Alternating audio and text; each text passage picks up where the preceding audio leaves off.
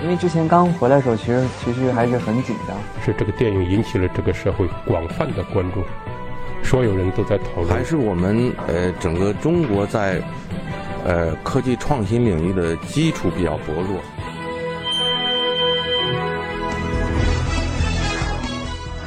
影响有影响力的人，中国新闻周刊。欢迎收听《中国新闻周刊》。本期我们要分享的文章《贾跃亭前传》。贾跃亭发家前的经历鲜有人知，连同乐视的财富神话都是一个谜。早年认识贾跃亭的人的共同评价是，他的思维具有稀缺性，他的成功难以复制。本刊记者陈伟。贾跃亭要回国了。最近不断传出乐视网原董事长贾跃亭要回国的消息。甚至贾跃亭的行踪成了调侃的段子的一部分。同样，远在贾跃亭山西老家的北高一村的村民也惦记他。牛娃出啥事儿了？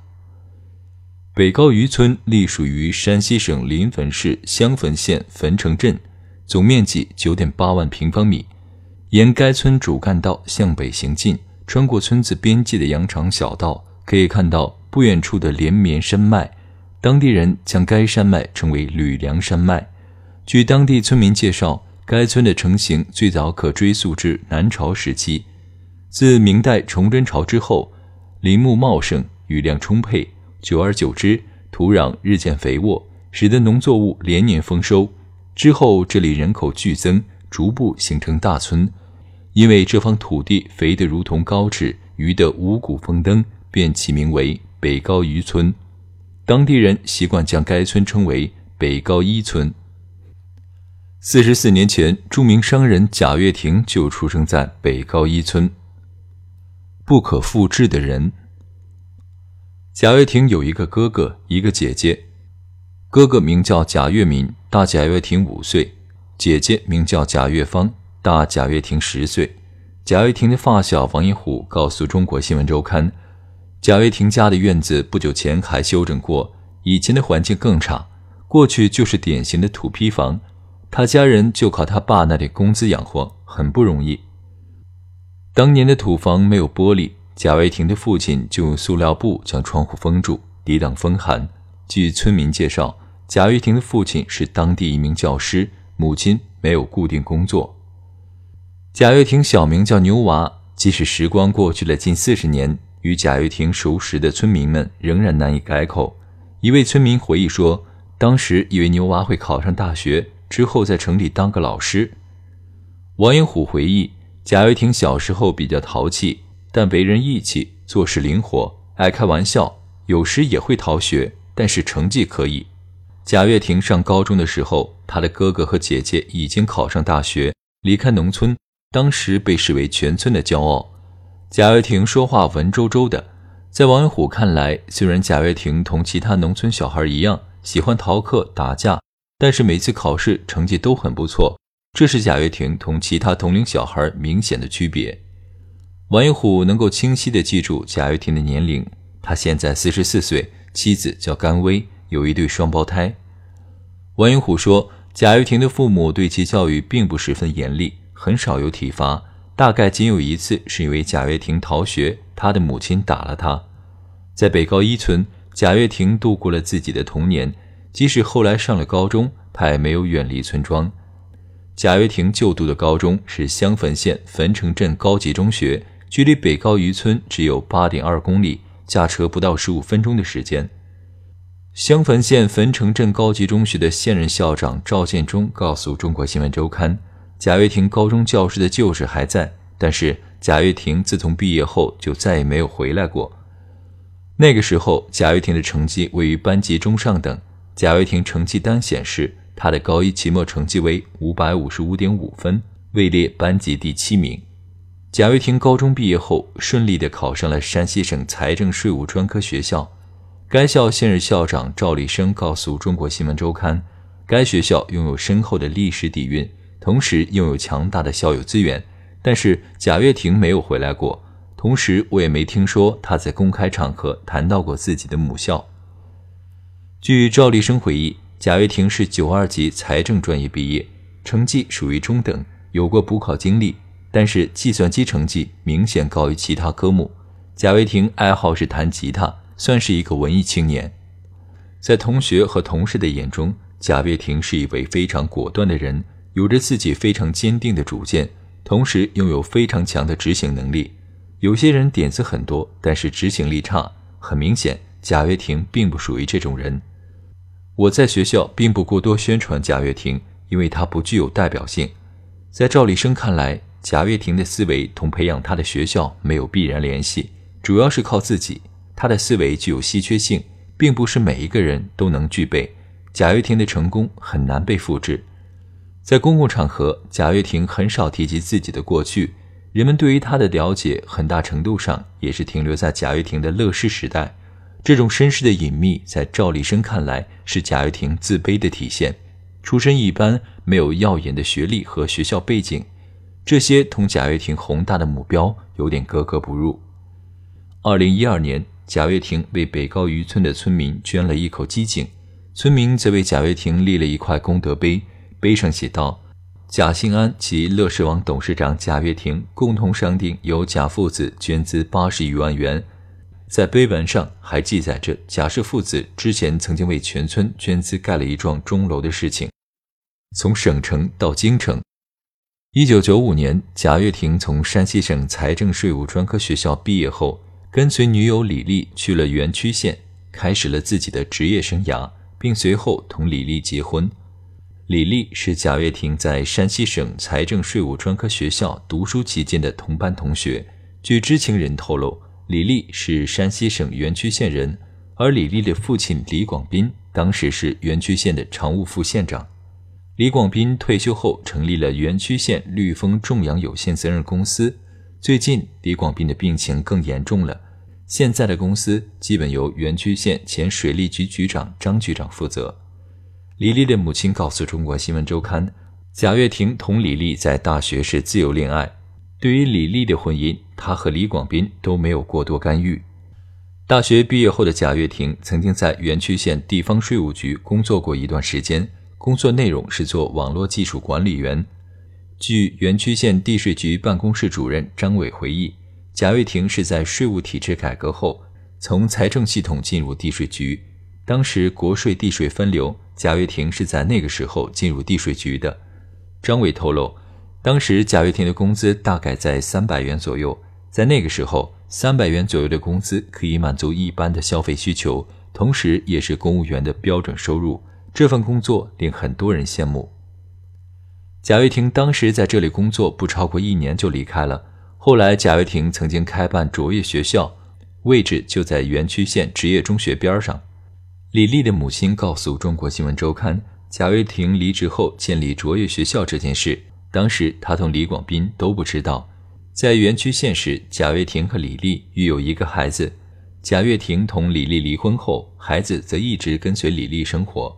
后来，李丽改嫁给北高渔村的村长，孩子也跟了过来。直到最近几年，孩子才到北京生活。贾跃亭当时地税局的同事李泽回忆。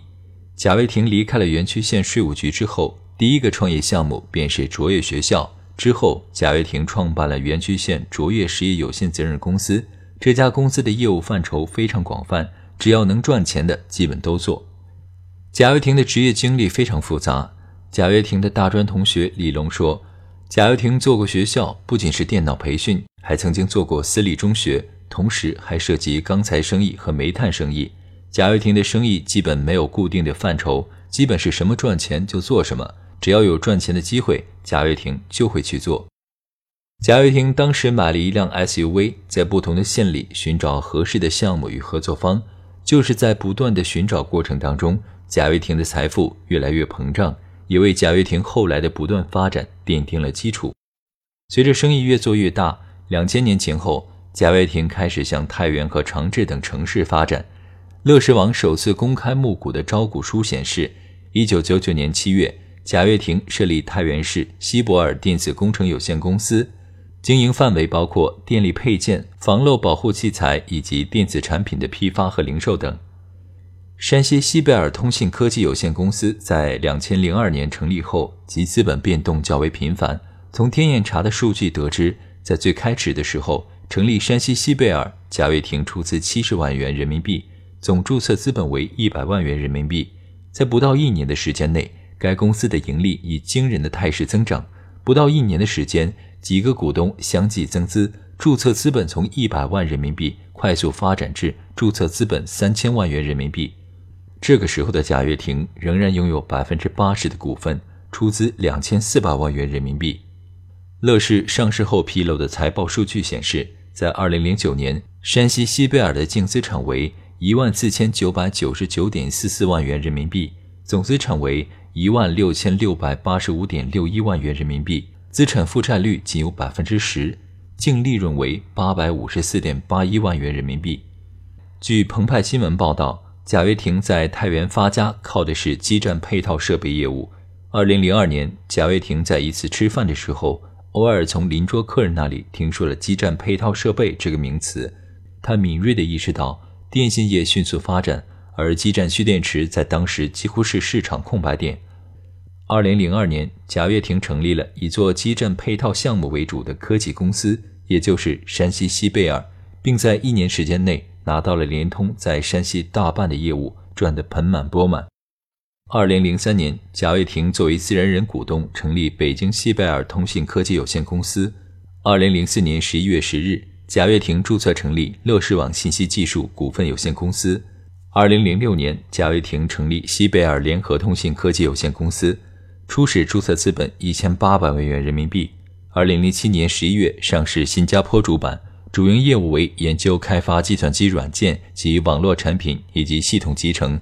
随着不断的增资，到二零一三年，该公司的注册资本已经达到四千三百万美金。该公司融资规模将近两亿元人民币。据知情人透露，在从太原到北京期间，贾跃亭婚姻曾有过变化。贾跃亭曾经同在太原西博尔打工的一位员工交往，但很快又分手了。之后在北京，贾跃亭认识了现任妻子甘薇。未解的财富谜题。贾跃亭从建立北京西博尔之后，一方面成立西博尔科技，继承北京西博尔的科技实力，谋划新加坡上市；同时建立乐视网，不断探寻新的盈利模式。乐视网的联合创始人刘宏曾经评价过贾跃亭，在乐视网的建立前夕，当时老贾已经有几个亿的身家，却跟我一起住在紫竹院附近租的一间公寓里。二零零四年，乐视网首次公开了自己的公司简介。当时的官方网站上如此介绍乐视网：乐视网信息技术北京股份有限公司是一家专注于 3G 手机移动流媒体的服务商。公司主要从事为互联网用户提供网络清晰视频服务、网络标清视频服务、个人 TV 服务、企业 TV 服务，为手机用户提供手机电视服务，为广告主提供视频平台广告发布服务。据搜狐财经报道。贾跃亭初步建立乐视网的初衷，主要是能够成为三 G 时代的手机流媒体内容供应商。一旦三 G 技术开始启用，手机应用将会出现巨大的革新，不仅仅是手机功能，包括各种软件、音乐、铃声、游戏等等，将会在性能上同样获得较大进步。但是，搜狐财经提到，乐视网初期的贾跃亭并没有顺利获得三 G 牌照，这让乐视网的三 G 手机流媒体业务的开展受到了诸多限制。为了能够让提前注册的乐视网获得盈利，贾跃亭及时更改了盈利模式，将手机流媒体的内容创业转移到 PC 上，通过播放 PC 终端上的视频内容获得盈利。在当时，众多的 PC 媒体盈利模式较为单一。据全媒体时代媒体多元盈利模式的比较叹息论文描述，早期的视频网站唯一的盈利模式是通过引入巨大的流量后吸引广告商的加盟。这种盈利模式不仅仅适用于2005年上线的 YouTube，同时适用于中国随后出现的土豆网和优酷网。但是贾跃亭在众多视频网站试图吸引广告的激烈竞争中找到了新的道路，那就是在盗版视频横行的时代，贾跃亭成为了正版版权的二道贩。乐视网招股说明书显示，2007年乐视网购买电影和电视剧的均价为1.74万元每部。二零零九年的采购量为前两年总和的七倍，均价为一点四七万元每部。至此，贾跃亭的乐视网一跃成为中国视频网站当中囤积版权量最大的网站。据统计，乐视网在版权积累上的花费非常少，三年的版权费用加起来也不到六千万元人民币。二零零七年底，当时的国家广播电影电视总局和国家信息产业部联合颁布了第五十六号令，要求视频网站播放的所有节目内容都要有正版版权。